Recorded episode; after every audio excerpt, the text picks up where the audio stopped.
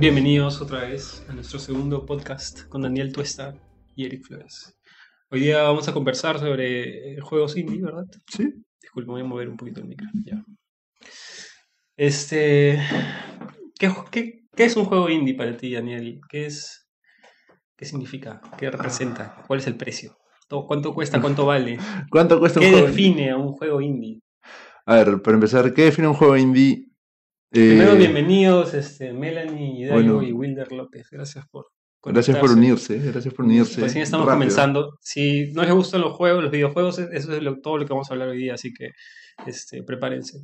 En realidad, nosotros no somos ni, ni No profesionales somos- de No somos eSports, profesionales, nada. ni gurús, ni nada. No, pero fans, sí, consumimos, somos consumidores. Así que, este, nada, este, Wilder López dice, habla chul, habla, ¿qué tal? ¿Cómo Habla, ¿qué estás?". tal? Este, nada. A ver, comencemos entonces. Este. Daniel Chang se ha conectado porque no lo saludan. Dice Chang, honorable señor Chang, bienvenido. ¿Usted juega juegos indie? Si alguno conoce algún juego indie del que les gustaría hablar, bienvenidos. Estamos este, leyendo los comentarios. O sea, en verdad tenemos los comentarios al costado. Si han Sí. jugado juegos indie, si juegan alguno actualmente, sería chévere que lo comenten, cosa que lo podemos chequear. Este, y fácil en algún futuro también comentamos acerca de ese juego. O si lo hemos jugado, tal vez podemos también comentar de ese juego. La beba Cristian Romero también se ha conectado. Sí. Hay que saludarlo. Bienvenido, bebé. Bienvenido, Cristian. Bienvenido. Este, nada, coméntenos sus juegos indie favoritos. Hoy día vamos a hablar, bueno, de los que hemos podido jugar nosotros. Justo hoy día, hemos- hoy día estamos probando Untitled Goose. Untitled Goose Game. Si Daniel me lo pasa, me pasa las cosas más raras, así que. Pero es, es curioso, es curioso. Melitón se ha conectado. Melitón. Que bueno. vamos a pasar media hora saludando a todos. Sí, sí, ya, dejemos de saludar a la gente y comenzamos a hablar entonces de a lo que venimos. Eh, juegos indie. ¿Qué hace un juego indie, Daniel? ¿Qué parece un juego Eh, a ver, yo considero un juego indie algo que un poco se sale del esquema tradicional que siempre tenemos grandes títulos, tampoco está dentro de una de un estudio, una productora muy grande. Mm, que comúnmente salen con un precio bastante bajo a comparación de los títulos nuevos. ujú. Un título nuevo siempre está a 60 dólares. Sí, es más, hasta puede estar más, este, porque tiene edición deluxe o especial, o que sea, 99 dólares. Y un título indie lo tienes aquí a 15 dólares, 20 dólares, un poco más barato. Hay juegos hasta que salen a 5 dólares, así. Yo recuerdo, bueno, no sé cuánto salió el FES, pero yo me enteré del FES por, por este documental que hicieron, este, Indie Game, precisamente Ya. se llama el documental. Me parece que estuvo un tiempo en Netflix, no sé si seguirá, pero habla de todo el desarrollo de- del juego, ¿no? De cómo es este, eran dos patas o tres patas y se demoraron un montón de años, pucha, financiamiento a través de Kickstarters, este, nada, el, el esfuerzo que va es, es un- realmente una campaña independiente, como, como nosotros vemos en cine, ¿no? Este, grupos pequeños de gente, tres, cuatro desarrolladores que se juntan con una idea de un juego que quizás no es eh, lo más comercial posible, ¿no? Digamos, no, no lo, no lo haría Ubisoft, Claro. no, no apuntan a ese nivel de, digamos, gráficas o, o este, ¿no? desarrollo de personajes quizás en, en nivel de texturas y temas, pero sí van con ideas claras y, y innovadoras, ¿no? Quizás algunos incluso tratando retomar ciertas cosas del gaming retro, ¿no? Como es, me parece que hu- salió un juego que era bien parecido a Mega Man, ¿cómo se llamaba? Number 9, creo que se llama. Ah, este, Mighty Number 9. Mighty Number 9, que es básicamente, pucha, ya, ¿sabes qué? Los de Mega Man, que es... es Konami? Era No, Capcom. Capcom. Capcom ya no saca, pucha, no va a sacar otro Mega Man. Ya hay que sacar nosotros nuestro propio Mega Man Claro, y sale Mighty actualizado para Number las 9. nuevas consolas, ¿no? Entonces, claro, es esto, esta gente que necesita, digamos, un poco lo anterior o, o- o- o cosas que no son tan comerciales y las grandes empresas o estudios no, no están mirando en ese, ese market y deciden hacerlo por sus propias por su propia cuenta y eso es eso para mí eso es indie. Entonces, eso son los- lo que lo que refiere a indie games hablando un poco de Untitled Goose por ejemplo Mm. es un juego de un ganso como Goat Simulator o sea nadie se va a mandar una, una empresa que invierte millones y obviamente O sea, espera. millones no solo en gráfica, desarrollo, sino en actores, en voces, Claro. en todo lo que involucra hacer un triple A. Y ellos, o sea, los AAA básicamente es ya, mira, voy a meter 3 millones en eso, o no sé cuánto costará. El GTA, no sé, costó como 50 millones de dólares. Ya, Este, voy a meter 50, pero voy a recuperar, no sé, pues 200 millones. Entonces, 200 o este, más. claro, entonces los indies no van con esa idea, van con, pucha, hay que, necesitamos hacer este juego, hay que hacerlo. Y básicamente como sucede en cine, ¿no? Son gente que, que, que lo hace por pasión. Passion Project. Eh, a ver, justo que mencionaste Untitled eh, Goose Game, claro, es el juego de un ganso. Tienes bastantes temas de... O sea, es, eres un ganso y simplemente haces un poco de travesuras, tienes misiones o una lista de cosas por hacer. Este, Cuphead yo creo que sí es considerado indie. Justo me están mencionando varios juegos indie que han salido hace poco. Blasphemous sí lo considero un indie. Tiene un Ah, estilo retro. Eh, salió a bajo precio. No, no creo que tenga apoyo de, una gran, de un gran estudio. Pero sin embargo tiene una propuesta muy diferente. Me hace acordar bastante los juegos de Castlevania, de Game Boy Advance, de no Super no Nintendo. Blasphemous. Pero acá Cristian también menciona Cuphead. Y Cuphead por ejemplo, la idea de Cuphead de hacer toda la animación a a mano. Es un estudio un estudio grande, te va a decir, pucha, ¿para, para qué? ¿no? O sea, Claro, ¿por qué, por qué haría esto? but why, claro. Y Entonces, este, simplemente es el gusto de tener este estilo de gráfica antigua, lo que siempre lo han comparado con la gráfica de Betty Boop o la de Félix el Gato. Y aparte, es una historia. O sea, yo tengo Cuphead, lo he jugado y la historia es. O sea, es dark la historia, ¿no? Porque hacen básicamente una apuesta con el diablo, pierden. Y el diablo dice: Bueno, los perdono, pero cobren mis es todo este deudas". tema de incluso la música vodevil que tiene, ¿no? Eh, lo retro, es un poco, me parece, sátira de Mickey Mouse también por la ropa, eh, ¿no? Del, del Mickey Mouse original, el, el bote que, que se está moviendo así, ¿no? Y todo. Acá Melitón dice que, que este, digamos algo que nos haga acordar a él. Yo recuerdo muy bien. Su risa. en- en- la- por supuesto que su risa. En las clases cuando Alvarito, Alvarito este, Hacía comentarios. hacía comentarios con el profesor y se ponía a exponer ahí, ¿no? De, de la nada, mío. atrás, Dios mío. atrás qué Melitón. Oye, Muy Melitón, tengo que decir que tiene un bocho muy, muy chévere. ¿Te gusta su bochito? Oh, es classic, No, classic. yo extraño, yo extraño la Jeep, la Jeep de, de Melitón, que era muy chévere. También tiene la Jeep bien paja. Daño total. ¿Qué más? Este, acá Daniel dice que su vida es un juego indie. Está preguntando si su vida es un juego indie. Mira, Ah, Daniel, bueno, sí. tú con tus fotos de chifa y, y sushi todo el día, la verdad es que yo creo que sería un triple A, ¿no? La calidad de fotos sí. Claro, no, no, no, no. Pura- puras, todos sus viajes son cinemáticos. Ya parece influencer. Hmm, Bello. Bueno, este, ¿Qué más? A ver, yo creo que en precios, en precios es muy importante lo de los jóvenes indies porque al, al, digamos, al haber invertido y no tener una espalda financiera como los grandes estudios, ellos quieren más bien mover su juego, ¿no? Claro. Y para esto muchos van por la estrategia de venderlos a un precio accesible para que la gente pueda, oye, les llame la atención, ¿no? Vamos a probar qué tal esta vaina. Eh, PS Y- Plus eh, apoya mucho a los, a los juegos indies. Me parece que la tienda online de, de PlayStation sí les da una buena ventana ya. y siempre te los están poniendo a- a- al frente. A ¿no? buen precio. a buen precio al frente. frente, a veces los regalan en, en- con, sus, con sus ofertas del mes.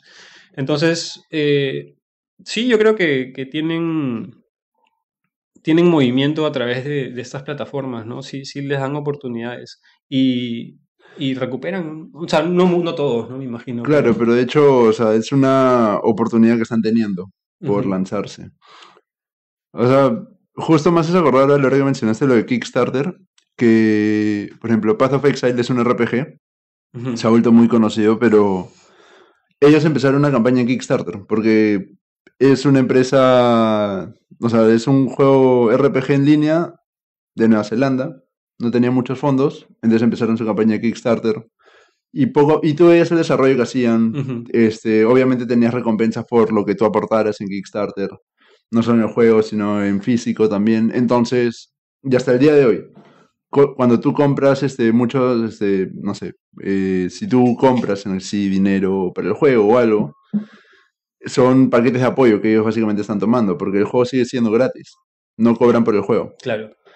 Entonces Eh, es una dinámica bien interesante en ese sentido y es un juego que ha crecido bastante de forma exponencial. Yo creo que esa es otra ventaja de los juegos indie y de la forma en que son desarrollados, ¿no? Este, al ser grupos pequeños de los dueños, los desarrolladores, este, se forma un sentido de comunidad, ¿no? En el cual este, las personas pueden comentar, este, oye, ¿sabes qué? Me gustaría que haya esto, este tipo de mods o este tipo de actividades dentro del juego. Y, y como son pequeños, llega rápido la voz a, a las personas que están a cargo de tomar decisiones y muchas veces se hacen.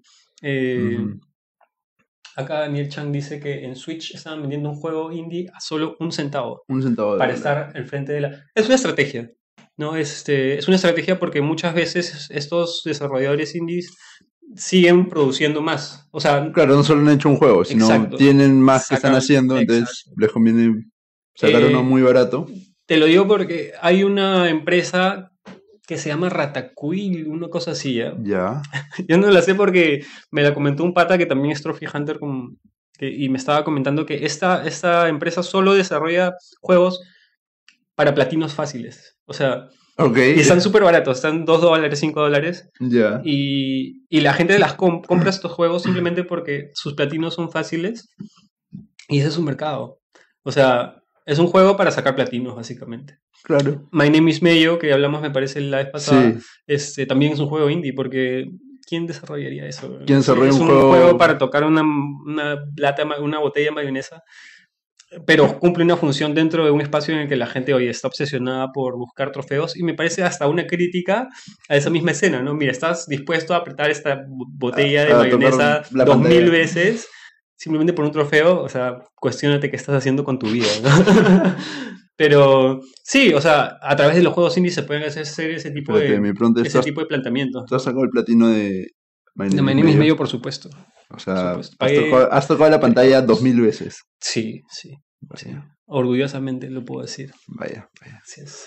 Eh, otros juegos indie, mira, no todos son fáciles, ¿ah? Me parece que No. Meat Boy también es un juego indie. Meat Boy es un y es indie un es clásico. platformer bien yuca. Hay otro que se llama Downwell, que también, o sea, eh, con la temática 8 bits y todo, pero con esa temática retro también de que los juegos eran difíciles de pasar, ¿no? Y que morías todo el tiempo. Este, esa frustración, pero a la vez este, ser recompensado por tu habilidad. Y Claro. por intentar, reintentar y hasta que ganes la memoria muscular suficiente para poder pasar el nivel. Yo creo que ese, ese tipo de cosas, digamos, el público eh, actual de las plataformas de videojuegos ya no está buscando ¿no? este, esa- ese reto. Lo que veíamos en el Super o en, en, en Atari incluso, este, esto de que, oye, el juego se va, la verdad, la curva para aprender este juego y, terminarlo si quieres, ¿no? Ha- Hablemos un poco de Metal Slug contra, que Claro, era imposible, o sea, Era una curva muy exponencial. Exacto. Si es que no aprendías la dinámica básica del juego. ese, ese tipo de juego ya no pasa de poder venderlo ahora que, que los niños tienen su Switch y quieren pasar un buen rato, de sentirse bien. El, lo- el tema de la recompensa inmediata, ¿no? De, pucha, metí un pedo y gano un trofeo. Eso, eso es lo que consume ahora la gente. Entonces, si tú quieres, oye. ¿sabes qué extraño? O debería existir un juego en el cual de verdad tengas que ser bueno para pasarlo, o sea, que pasar el juego realmente signifique algo, este, ahí es donde entran los juegos indie, ¿no? Por ejemplo, justo este, estaba chequeando también un par de indies. Era. El hechizo se ha conectado. Ese hechizo. Habla, habla hechizo. Este, hace poco me bajé eh, My Name is- My Friend Pedro. ¿Qué es eso? O sea, es un juego igual, es un indie, pero. O sea, siempre he sido yo de indies más side-scrollers tipo. Cuphead, tipo. O sea, que son un poco bullet hell. Este, tipo. ¿Cómo se llama este juego? Hotline Miami. Hotline Miami, es bravazo. Entonces, My Friend Pedro es similar. O sea, la historia es bien lineal, tú solamente avanzas en el nivel, matas enemigos y sigues avanzando. Pero la dinámica es distinta porque, o sea, Pedro es un plátano que te habla y te dice, oye, sí, tenemos que avanzar y no sé por qué eh, has despertado acá. Y yo soy tu amigo Pedro, nada más. Te dice, soy una banana. Y tenemos que matar a estos malos y simplemente seguir avanzando. Tienes la dinámica de, no sé, cámara lenta, esquivar balas, saltar, te cuelgas de, o sea, de cables, bajas. Entonces, es bien diferente a lo que normalmente esperas de un juego indie, pero te, te ofrece todas esas dinámicas y el, al final del nivel, o sea, yo he avanzado casi todos los niveles y digo, oye, pero mi score siempre ha sido como que bajo.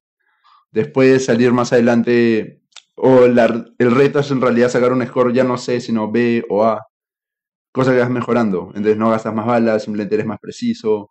Y de hecho hay gente que, que va incrementando en eso. De hecho hay trophy hunters que buscan eso. Ujú. En My, My Friend Pedro. Igual Broforce, por ejemplo, vas a acordar a, a Contra, Ujú. Que juega bastante con la dinámica de un bullet hell, donde te morías de un solo disparo. Claro. Esa era la clásica en Contra, en... ¿Qué otro juego también te morías de un, de un golpe? O sea, en muchos juegos de plataformas te morías ya solamente de un golpe, hasta Mario Claro. Bros. Mario.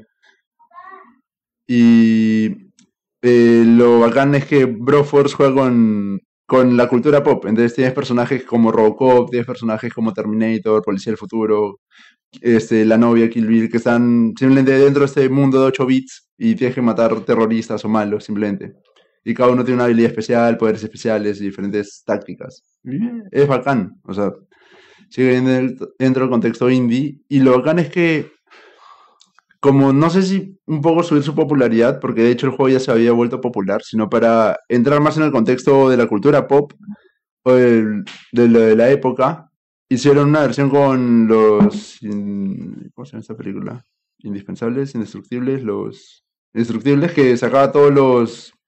que salía Terry Crews, Schwarzenegger, todos ellos, ya con todos ellos hicieron una versión del juego también. Claro.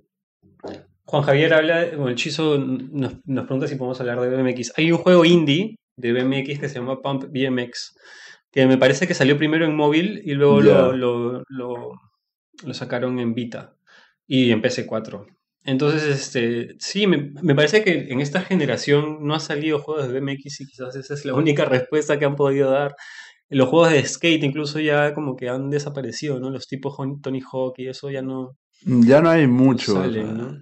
Entonces, el, el- el- último que salió de Skate que yo recuerde fue. Skate, No, Skate XL. claro. que. O sea, solo lo hizo para PC, no sé si salió para otra plataforma.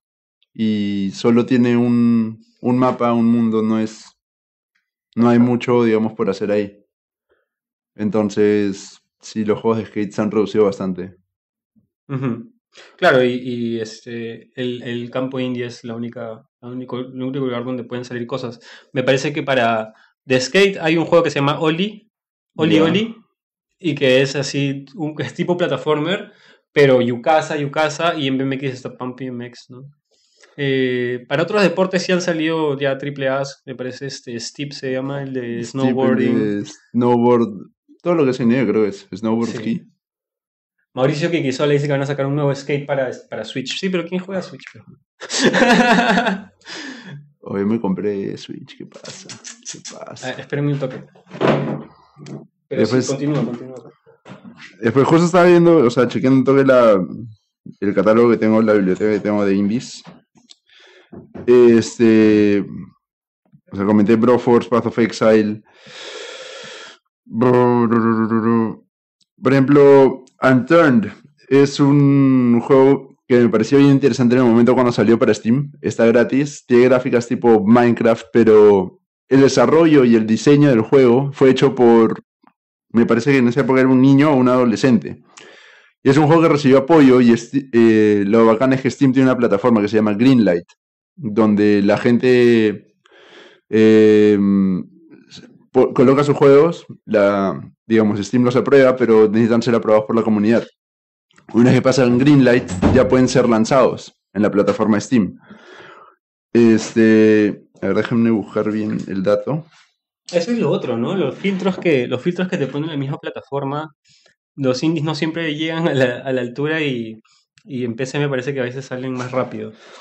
O sea, de hecho, eh, la funcionalidad de Greenlight de Steam creo que funciona bastante porque te da la posibilidad de que tú coloques tu juego y que ya no solo el personal de Steam o este, ¿cómo se llama? Gabe, el gordito, eh, lo apruebe, sino que la comunidad misma te dé la aprobación. Claro. Te dé la aprobación y diga, oh, está chévere la propuesta, entonces complet llegas a tales votos, llegas a lo- pasar la, lo chévere, el lo chévere control. es que, que la comunidad está durante todo el desarrollo ¿no? de la- del juego. Como son un grupo pequeño, va avanzando lentamente y es- están dispuestos a hacer correcciones en el camino. Justo acá encontré el dato de, del juego que les mencionaba, Turn, que es un survival hecho por un chico de 16 años. Ujú. Lleva 24 millones de descargas y en dos años tiene más de 150 actualizaciones. Entonces, Otro juego indie que de verdad marcó mi infancia y seguro muchos lo han jugado es este, el Bloody juego. pues. Bloody Game. Bloody Game. Uno A ver. ¿quién, acuerda- quién jugó el Uno Bloody. Game? Brother, venía con tu diario de la República, me parece, o, o uno de esos periódicos. No, no, una revista, creo. Una re- no. A ver, ¿quién se acuerda cómo, cómo se conseguía el Bloody, el Bloody Game? Porque yo me acuerdo que este. Oye, ese, ese es un juego indio. Flash, en Flash. Flash. Oye, Oye. los juegos Flash. ¿Tú te acuerdas de los juegos Flash? Este. Tenías que descargarte tu Flash, pero. Tenías que descargar el Flash. Pero, por ejemplo, Cartoon Network tenía un, su página, podías entrar y, y tenía una, una lista bien grande de juegos. Gunbound sería indie Mm, no, porque, o sea, Softmix para la época. para la- es que no sé, porque mantenía servidores, entonces fue creciendo todavía más. Fue Ah, Crazy Combi, Mauricio Quiquisole, muchas gracias por hacernos acordar. Crazy Combi era juegazo, juegazo. Este, Crazy Combi. es un runner así como los de ahora, ¿ves, no? Justo el otro día estábamos comentando de los runners de Pepsi Man, pues. o sea, Claro. Pepsi Man era, es la madre de todos los runners de hoy en día. Ujú. De ahí surgió Crazy Taxi, de ahí surgió Crazy Combi, de ahí surgieron todos los runners de, de móvil. Bueno, Crazy Taxi ya es más un, uno de carros, ¿no? O sea, No, pero digo el que salió en Facebook. Crazy Taxi, ¿no? Ese, yo estoy hablando de Crazy Taxi de, de Play, de Sega. De Sega. o de Sega. de cómo se Sega, se- Sega, Sega Master, ¿cómo se llama ese juego? Ese, esa consola. La blanquita que era con CDs. Sega, pues, ¿no? Sega sí. No sé. No sé, ahí sí me No. Dreamcast. Dr- El Crazy Taxi es de Dreamcast. Pero, yo- o sea, yo me acuerdo de haber jugado Crazy Taxi para Play. Y que ahí salió el tipo, la de Facebook era igualito a Crazy Combi, solo que el de Crazy Combi era más perucho. Claro. No, el de Crazy. No, era bravazo. Podías elegir tu combi. Te emocionabas. Claro. Este. Sí, pues no, o sea, el, el tema de los juegos indie es que muchas veces formulan crítica social a la misma comunidad gamer, a la comunidad de, de, de desarrolladoras de juego, ¿no? En, en este, en los mismos textos o, o diálogos que meten en, en, en este, en los juegos, critican. Eh, uno de los últimos este, juegos indie que jugué fue este. El de Hato Full Boyfriend.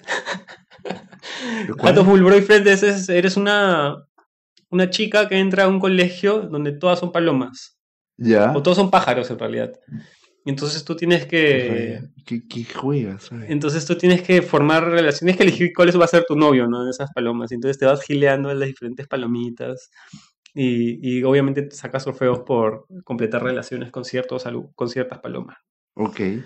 Pero es una crítica, o bueno, no sé, yo lo veo así, por lo menos, a estos juegos como Witcher, en los cuales este, están muy centrados en, pucha, ya me, me voy a levantar a Jennifer. No, no, no, actriz, actriz. Y al final te puedes tirar a todo el mundo. Y, o sea, ¿y dónde queda la moral? ¿Dónde queda la ética profesional? Sea, Hato Full Boyfriend, yo creo que habla un poco de eso, ¿no?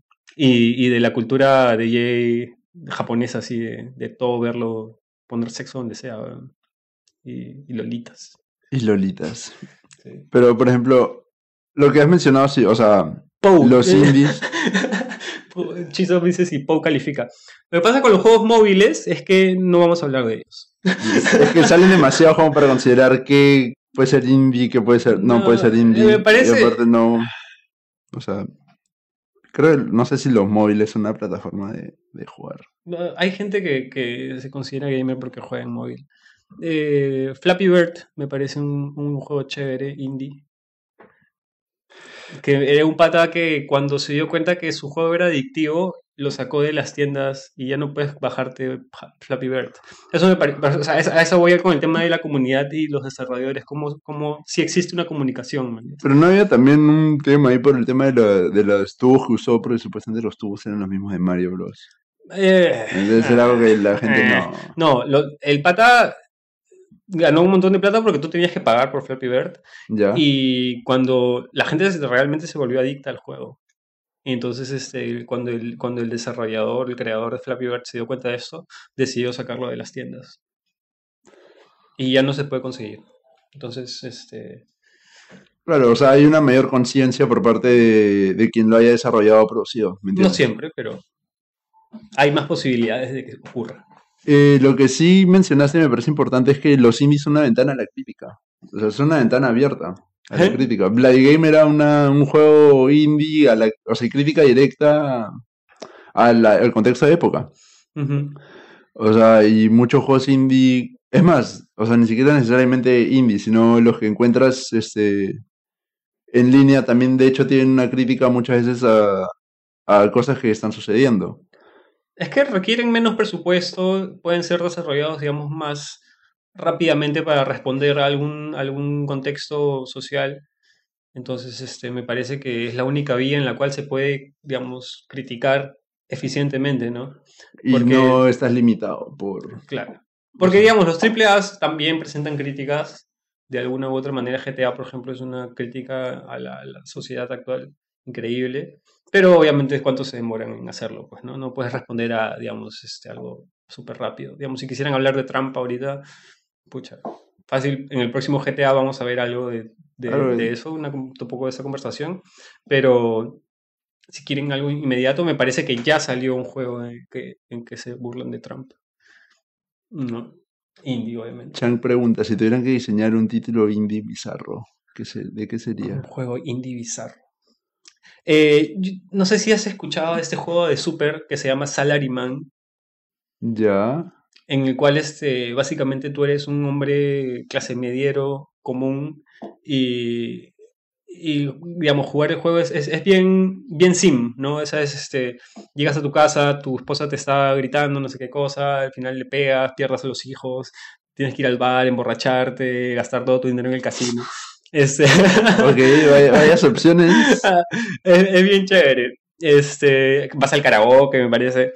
Eh, a lo que voy, creo que este, este, tipo de juegos en los cuales este, realmente a través del juego hablas de el estado de la sociedad es este es una vía interesante, ¿no? Porque haces que el jugador, o sea, no sin darse cuenta, comience a a preguntarse por qué hacemos ciertas cosas en los juegos, ¿no? Me parece que hay otro, otro juego en, el cual hay un narrador que te va diciendo las cosas que tiene que hacer. Daniel eh, entró en la ah, puerta de la derecha. O sea, Stanley Parable. Ahí está, ese juego. Ese, ese, por ejemplo, también. O sea, hace que te cuestiones ¿Por qué sigues órdenes? ¿Por qué sigues órdenes en los juegos, no? Press F to pay respect. Entonces, este, claro, te dicen qué hacer y tú muy obediente lo haces. Pero finalmente, o sea, ¿cuánta gente has matado en GTA este, ¿cuántas, en, carreras es normal, oye, a sabes que voy a chocar al del costado para que me deje pasar. O sea, hay cosas que hacemos en los videojuegos. Que no harías en la vida real. Que no haríamos en la vida real, ni siquiera lo consideramos, pero las hacemos como, las tomamos naturales. ¿no? Entonces, ese, ese ejercicio de, de ponerte cosas, darle órdenes, y que luego te pregunten, oye, ¿por qué, ¿por qué has hecho eso? Te descuadraría. Yo creo que ese tipo de juegos que te descuadran, que te ponen en una posición incómoda, eh, que, o sea, que hacemos cosas que ya, ya hemos aprendido a hacer en los videojuegos, ¿no? Que nos parecen normales, pero no son normales. Yo voy a, voy a buscar un par, porque me acuerdo que tenía grabado, o sea, un par de títulos, no, o sea, son indie, son, están en internet, los puedes, este, y es más, creo que son flash, entonces voy a tratar de conseguir los links, postearlos, porque de hecho representan una gran crítica a muchas cosas que, que han, que han, o sea, que pasan. Claro, Raiza, Raiza Castañeda se ha conectado. Hola. Estamos hablando de videojuegos, Raiza. Si, si te acuerdas de algún videojuego indie, independiente, este, que no sea de un estudio grande. No sé, yo sé que no es tu área, pero si te acuerdas de algún juego, este, estamos comentándolos y hablando un poco de la escena indie, ¿no? ¿En Perú hay desarrolladores de juegos? Sí, sí. O sea, en sí, sí hay desarrolladores de juegos. Es más, está creciendo bastante la escena de desarrollo de juegos en Perú, hay festivales. De bueno, hecho, acá nuestro, ¿verdad? Nuestro amigo Chan, no sé si seguirá conectado, ya se habrá ido. Este, él hizo un videojuego, pues, ¿no? Tenía un juego para, Love Quest. Claro. Entonces hay una escena, me parece que Toulouse era el que presentaba el concurso de juegos móviles. Este, que sí, sí, hay una escena de videojuegos. Eh, no, no, no llega a ser muy importante en los mercados, digamos, de plataformas de videojuegos, pero ahí está.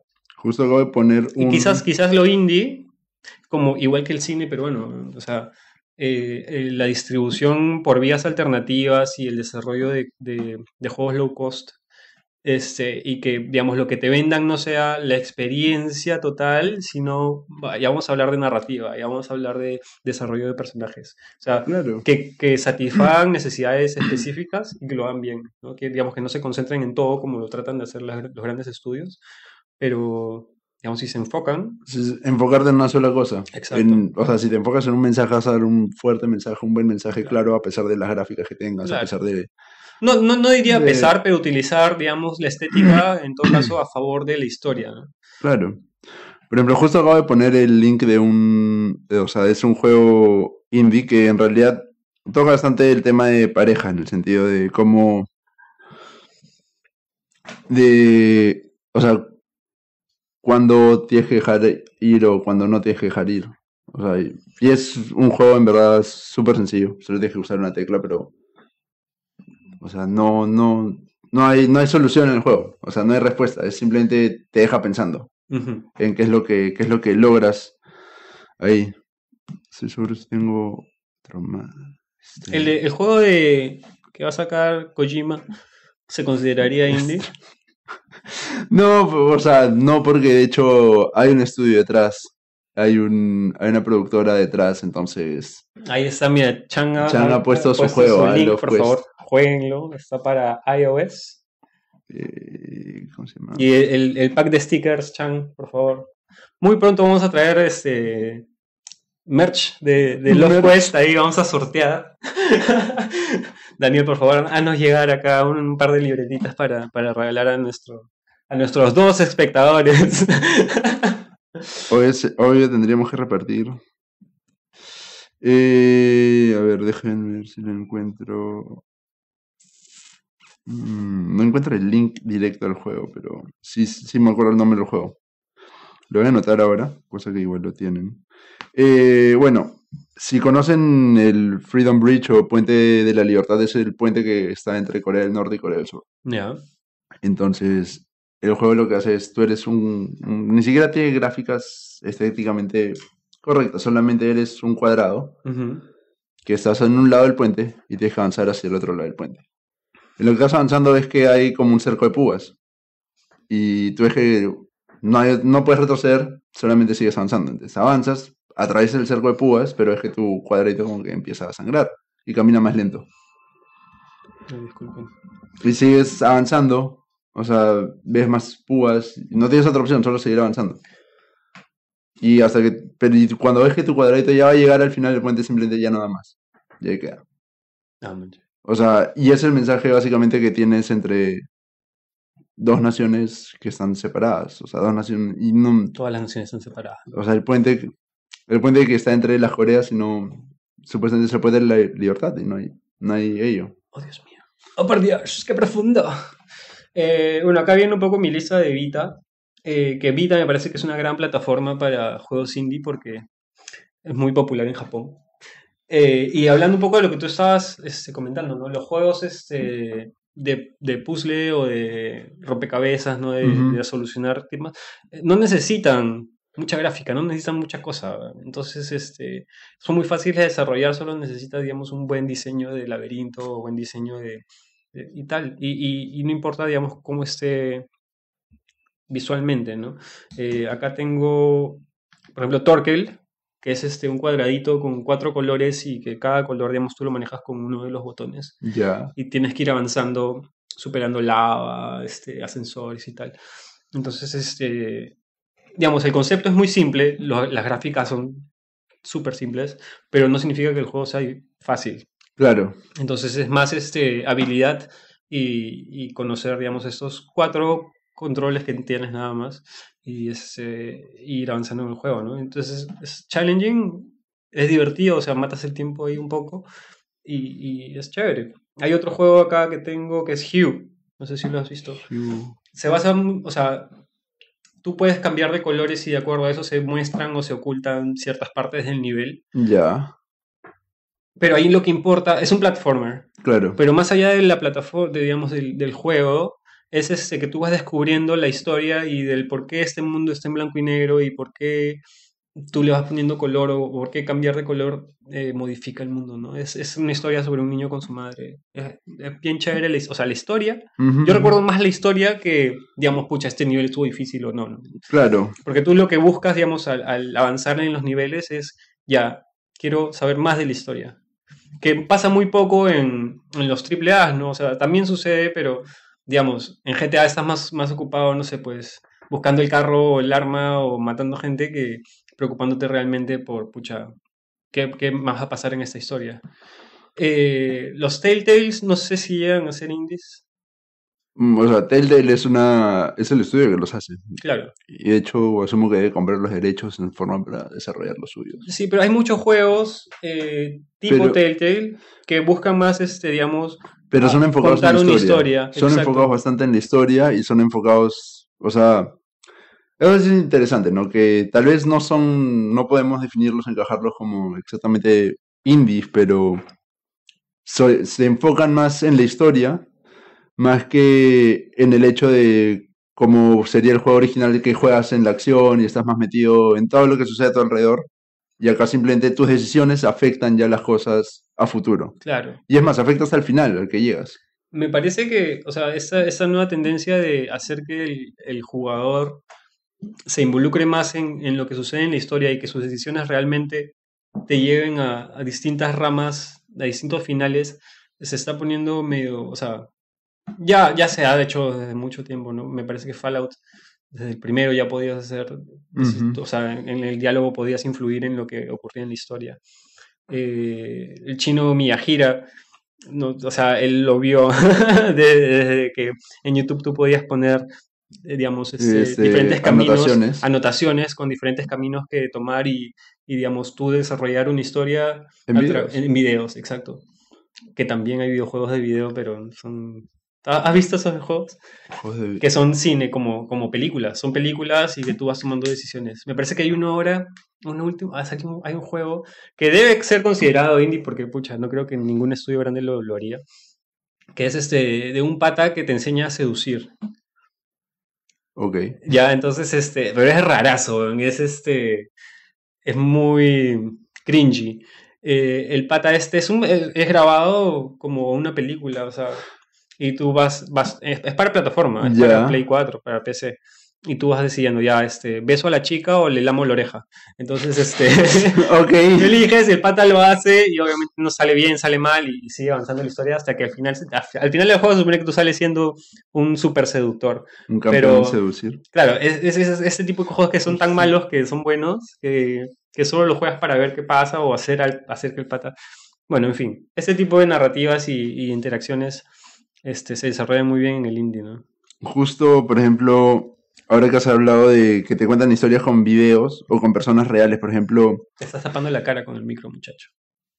o sea, justo que has hablado de, de juegos que cuentan historias a través de video con personas reales o con actores incluso, eh, me acuerdo hace un par de años salió Telling Lies, No sé qué es eso. que es este un juego, salió en Steam, es un juego que básicamente tú tienes la misma historia contada por cuatro diferentes personas y una de ellas es culpable. Mm, Entonces tú básicamente tienes que escuchar y analizar, ¿no? O sea, qué coincide, qué no coincide y a quién le vas a echar la culpa claro. de, de un crimen que ha sucedido. Entonces, Es como ¿cómo- Heavy Rain. Heavy Rain también hace eso, pero ese sí creo que es grande, ¿o no? Entonces ya juega un poco con tu moral, ya juega con tu, o sea, ya es un poco más tu pensamiento crítico de qué, qué está bien y qué está mal lo que han hecho ellos o no. O sea, y las cosas que te parezcan correctas o no. Y de hecho cada una tiene un, difer- un diferente final. Eh, también justo hablando de que los indies, o sea, tienen la opción de no solo criticar, contar historias más profundas. Hace poco en el, en el Nintendo News que sacaron, estaban hablando de Celeste, Mm, que es un platformer que trata de Celeste, es una chica, el personaje, tiene que Ah, escalar sí una montaña. ese juego. Pero a través que escalas una montaña ves que la realidad como se va distorsionando y tu enemi- o sea, los enemigos que se muestran se muestran básicamente a través de reflejos o espejos. y habla bastante de, o sea, y toca temas como lo que es la, la enfermedad mental. Entonces, ¿cómo es que tú realmente te ves reflejado? ¿Cómo es que tú te, o sea, tú te puedes ver normal, pero como reflejándote es que ves otra, otra criatura, otro ser?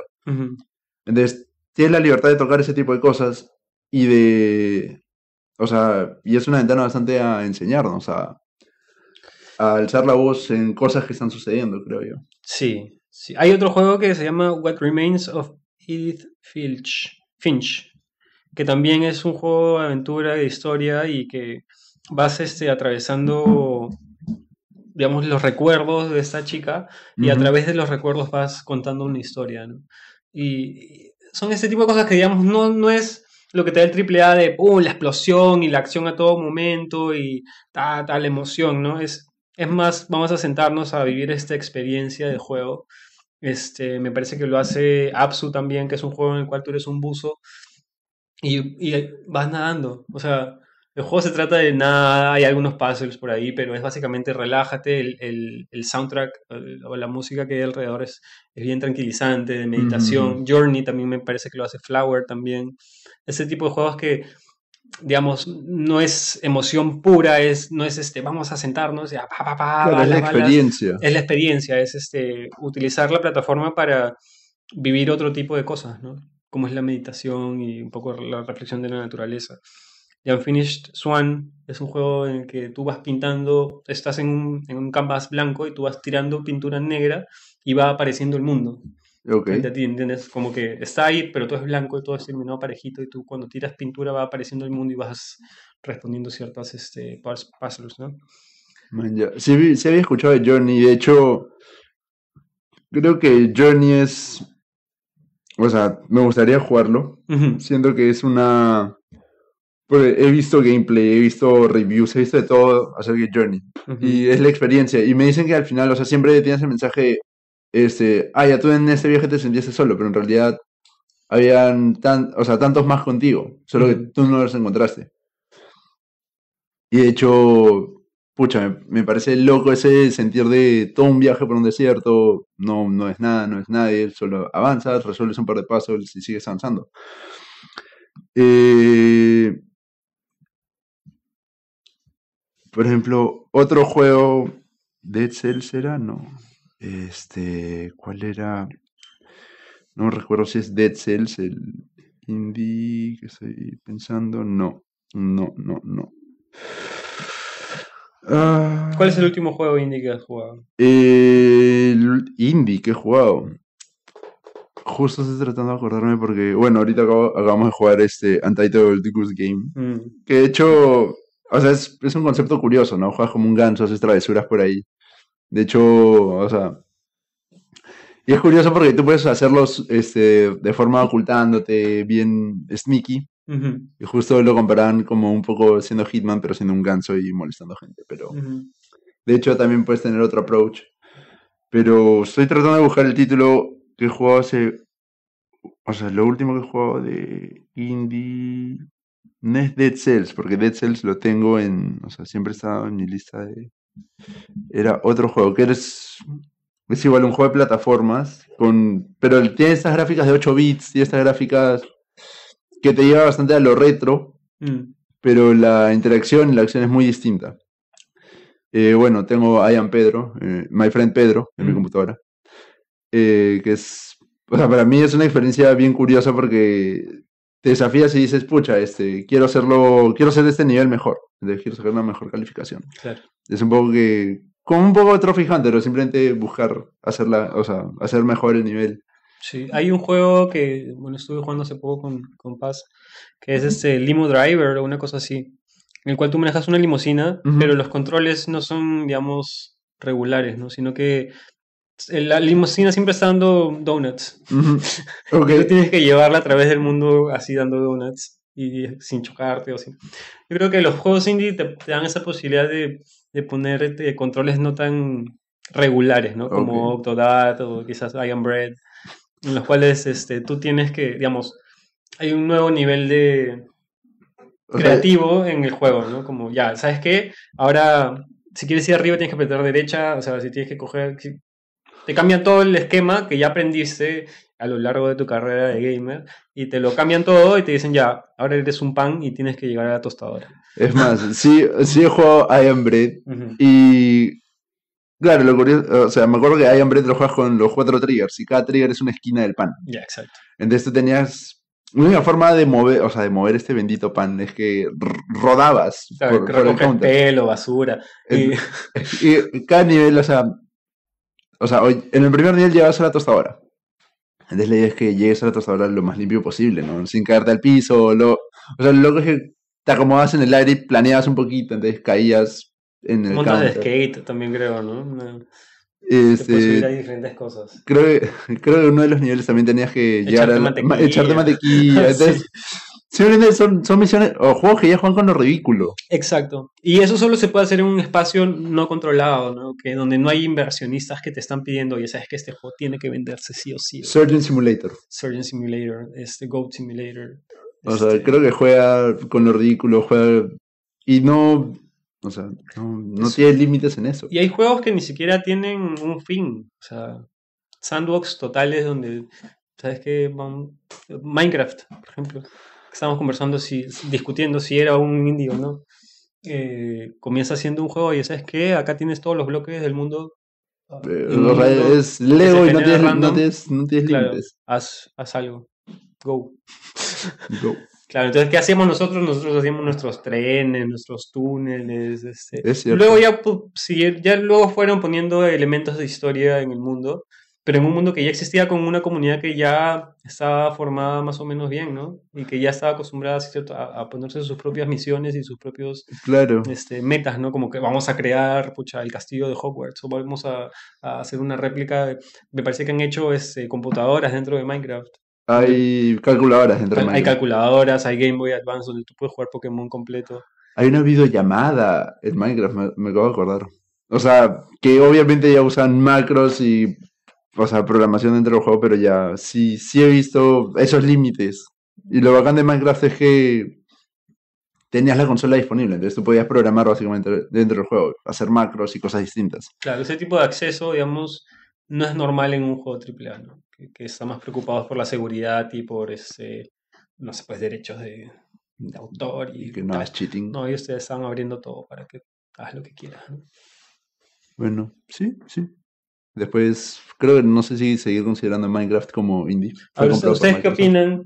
Nuestros dos espectadores conectados, ¿qué opinan? ¿Minecraft es indie o no es indie? Se fue. Ja, se fue de Minecraft en clase. Chan, esos recuerdos, por favor. Minecraft, Minecraft. Bueno, sí. Me encontré un huesito. Bueno, Chan dice que jugamos Minecraft en clase. ¿Quién? Es verdad. ¿Tú no jugabas Minecraft? No, no, no, no. Ay, Niño sano, Claro. ¿no? obvio. Este, por supuesto. Daniela Borda dice que sí es indie.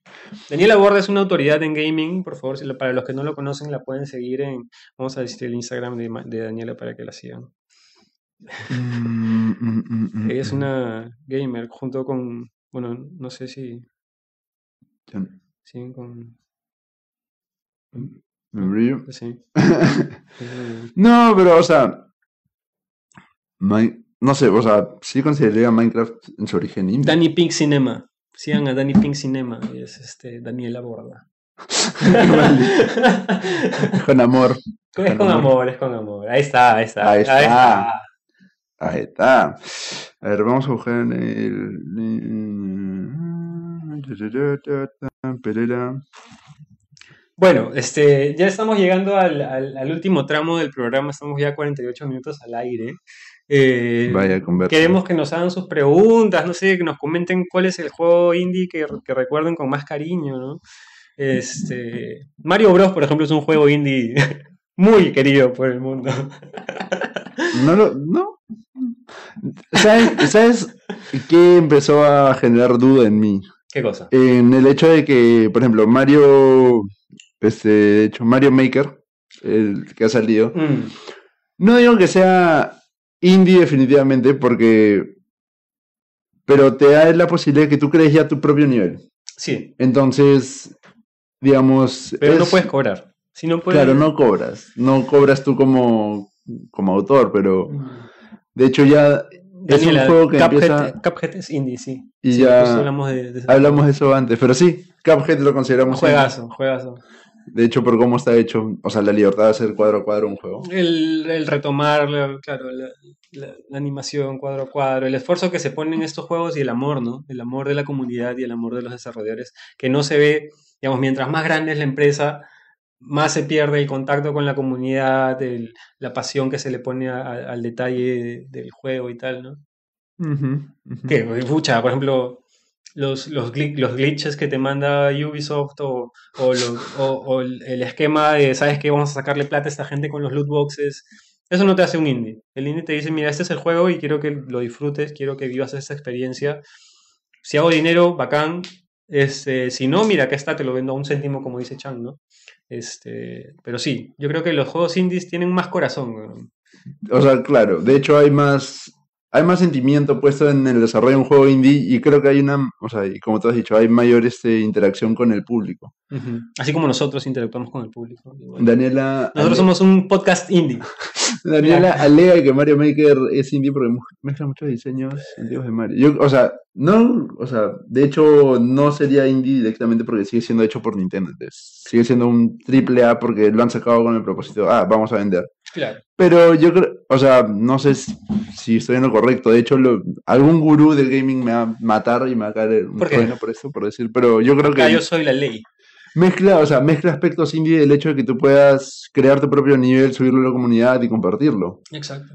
O sea, ya hay un, es un triple A o un juego, o sea, hecho por un gran estudio que ya estás teniendo interacción con el público, ya estás teniendo, ya estás dejando de que alguien más decida y cree. Claro, otro, otro- otra, otra parte de la escena indie yo creo que son los mods.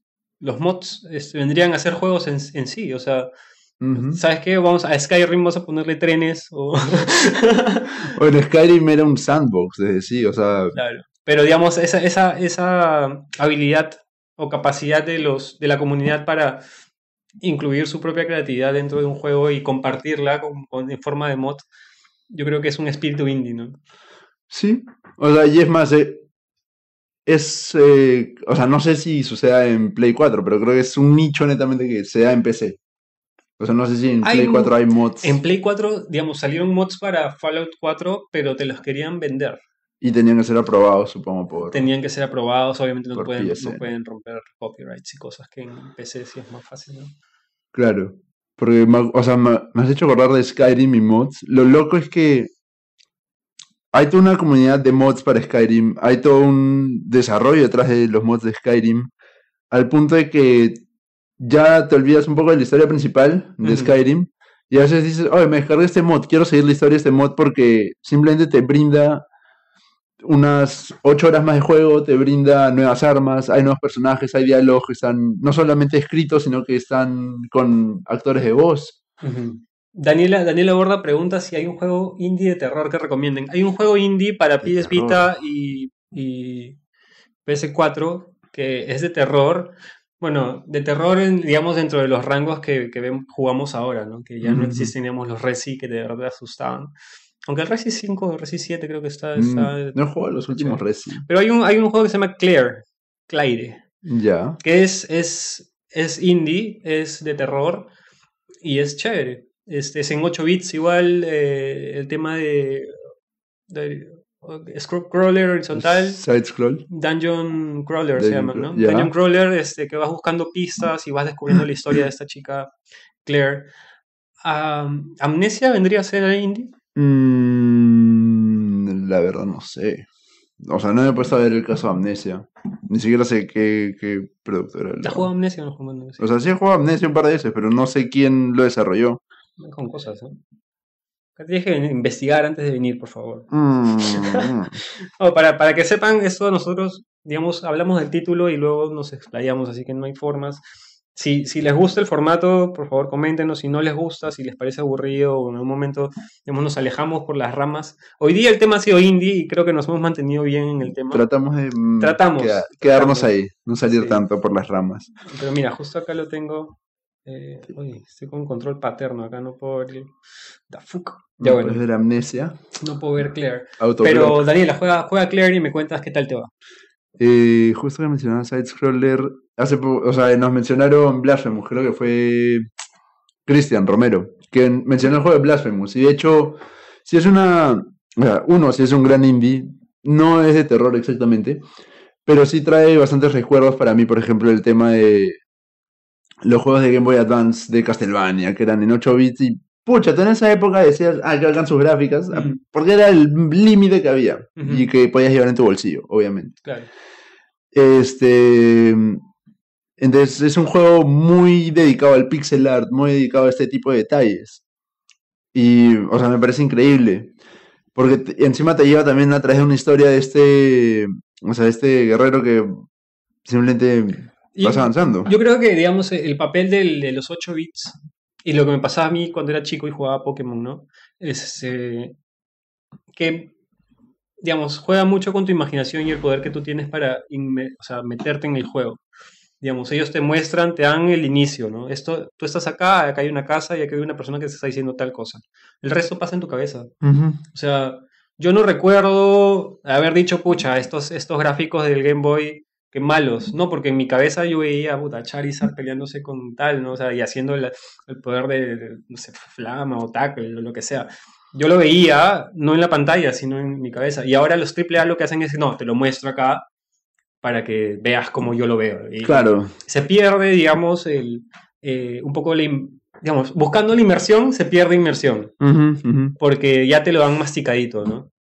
Eh, entonces, Algo que. los indies este, todavía buscan guardar un poco ese, esa nostalgia de, este, mira, este es Castlevania, te voy, a, te voy a hablar más a través del sonido y la atmósfera que literalmente lo que está pasando en la pantalla, ¿no? Te- este pata te va a decir esta frase, léela y tú imagínate cómo es la voz, o sea, ya no estamos hablando de voice actors como en un AAA, sino ya, mira, este es, te muestro este pata que es más o menos de esa forma, se viste de esa forma, imagínate tú cómo es la voz de este pata. Claro, cómo es que te dice las cosas. Exacto.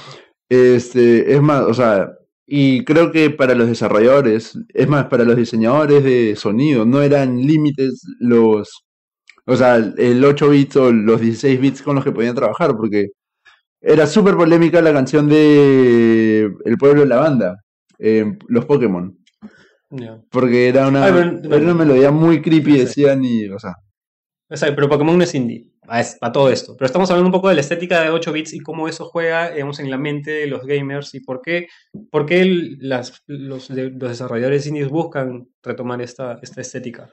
mm, Digamos, es por el papel que juega, tanto en la nostalgia como en, en que le exige al gamer a involucrarse un poco más y a imaginarse un poco más cómo es este espacio, cómo sería este espacio si lo viéramos, digamos, en la vida real. ¿no?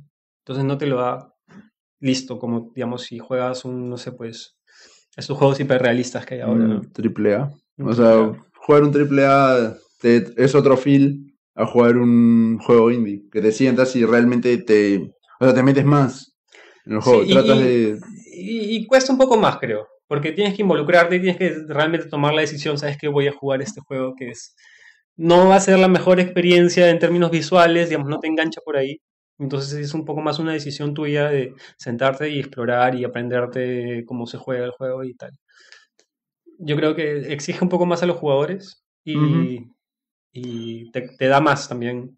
Te, da a cambio, a cambio de tu esfuerzo y de tu compromiso, te brinda experiencias, te brinda enseñanzas, preguntas y, cosas que ya, mo- digamos, los juegos que ya te lo dan todo masticadito o que van más hacia las explosiones o hacia las luces y colores, ya no, este, ya no pueden hacerlo, ¿no? Por la misma exigencia, por las mismas exigencias que tienen de, de recuperar su dinero. Vamos cerrando, Daniel, porque ya estamos en 58 minutos Vaya, vaya. y este programa dura una hora nada más. Así es. Nos preguntan cómo se llama el programa Mauricio Quiquisola. Eh, Por no- favor, chicos, si, si van a ver el programa, mírenlo de distintos celulares para poder ver cuántas personas hay conectadas. Tenemos. Acá dos dice personas. dos personas Bueno, el, conectadas. pro- el programa todavía no tiene nombre. Es ensayo de quieren- error por ahora. Exayo 2. Pueden ponerle nombre en realidad. Miren, nosotros estamos haciendo esto no con. Con este. Fines con fines de, lucro. Estamos haciéndolo simplemente porque este, nos dimos cuenta que podemos conversar larga, largo y tendido sobre temas de videojuegos. No somos expertos, como comentamos al comienzo, pero sí creo que podemos generar esta conversación con ustedes, que son nuestros amigos por ahora. Este, podemos incluir más gente de afuera, claro. Este, Pero hablen un poco de lo que nos interesa, ¿no? De lo que son videojuegos, bicicletas, este, audiovisual, podríamos, podríamos hablar un poco de cine. Eh, si alguno de ustedes estaría interesado en participar aquí, también bienvenidos. Bienvenidos son. ¿Quién se ofrece a venir acá a conversar con nosotros un poco de, de, de lo que quieran? Daniel le ofrece quitarse la ropa en cualquier momento. No, gracias. El que pone el primer like le mando una foto de Daniel Calatayud. Eh, no, gracias.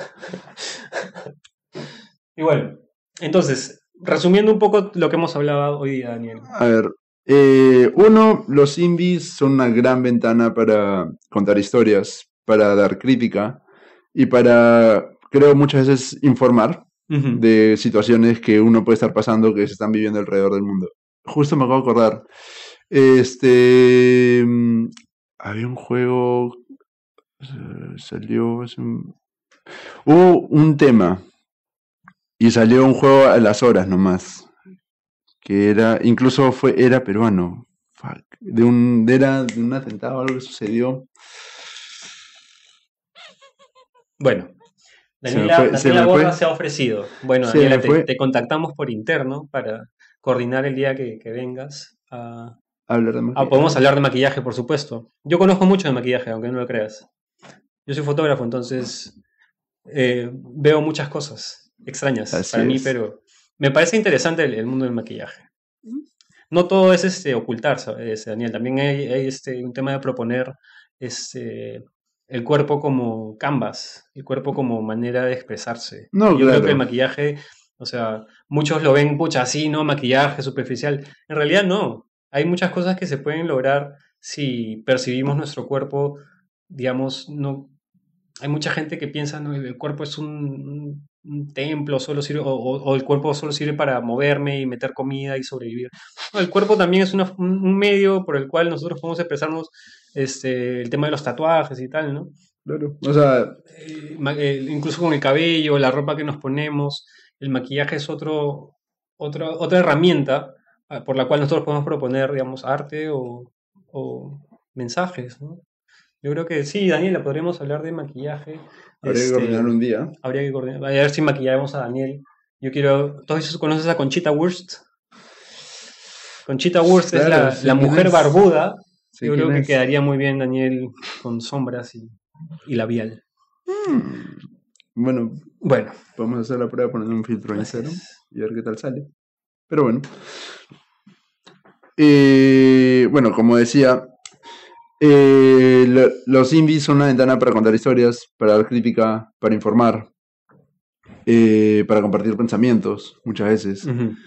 Entonces, creo que, y de hecho juegan un papel muy importante para, o sea, para nosotros como jugadores, porque de hecho te traen nostalgia, reviven muchas cosas que, que uno puede haber olvidado, o sea, porque dices, oye, me acuerdo de Contra, estos juegos que eran yucas cuando eras niño.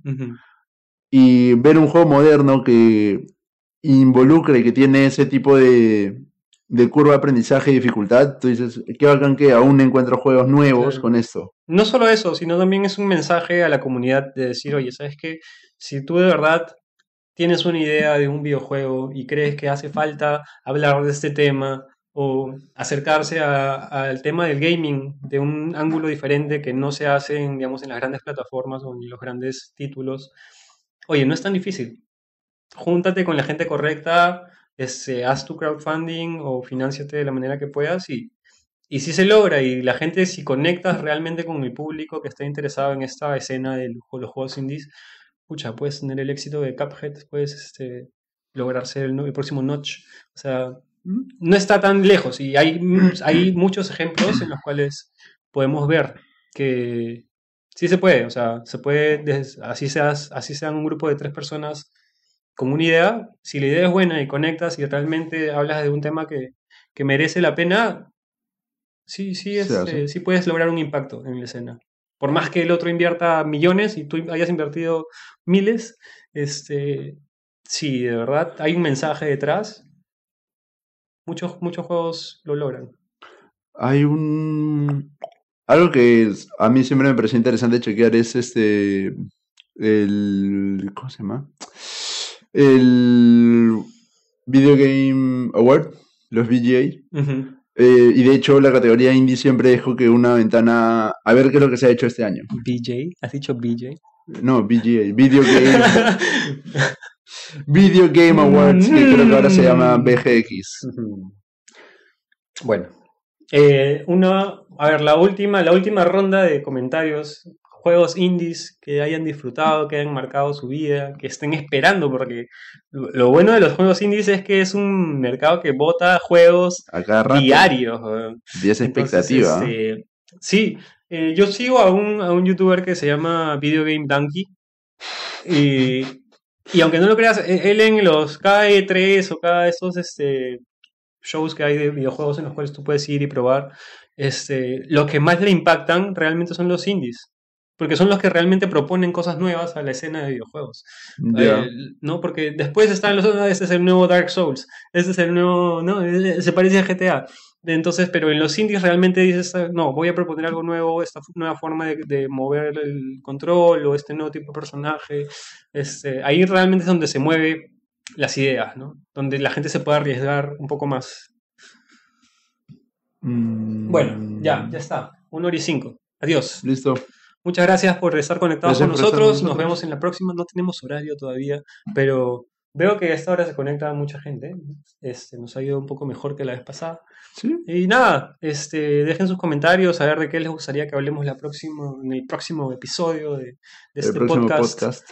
Sí, que todavía no tiene nombre. También si quieren votar por nombres para el, bot- para el, para el podcast, estaría interesante. Y ahora para que sea un podcast de verdad tendríamos que votar el archivo de sonido, ¿no? El audio en MP3 o algo. ¿Les gustaría, escucharían realmente este programa en MP3? Por favor, dejen sus comentarios. ¿Escucharían Este, nuestras voces por hora y cinco minutos? Por lo menos la mía, yo creo que es suficientemente así, Ah, sensual. ah, Bueno, Pokémon no es Indicati, por favor, retírate. vaya, vaya. Ya. Fuertes Este, declaraciones. Es que esta muchacha. Ah, bueno, bueno. Está bien, está bien. Está bien. Bueno, nos vemos la próxima y este, nada, disfruten del resto de su día. Muchas gracias por estar con nosotros. Adiós.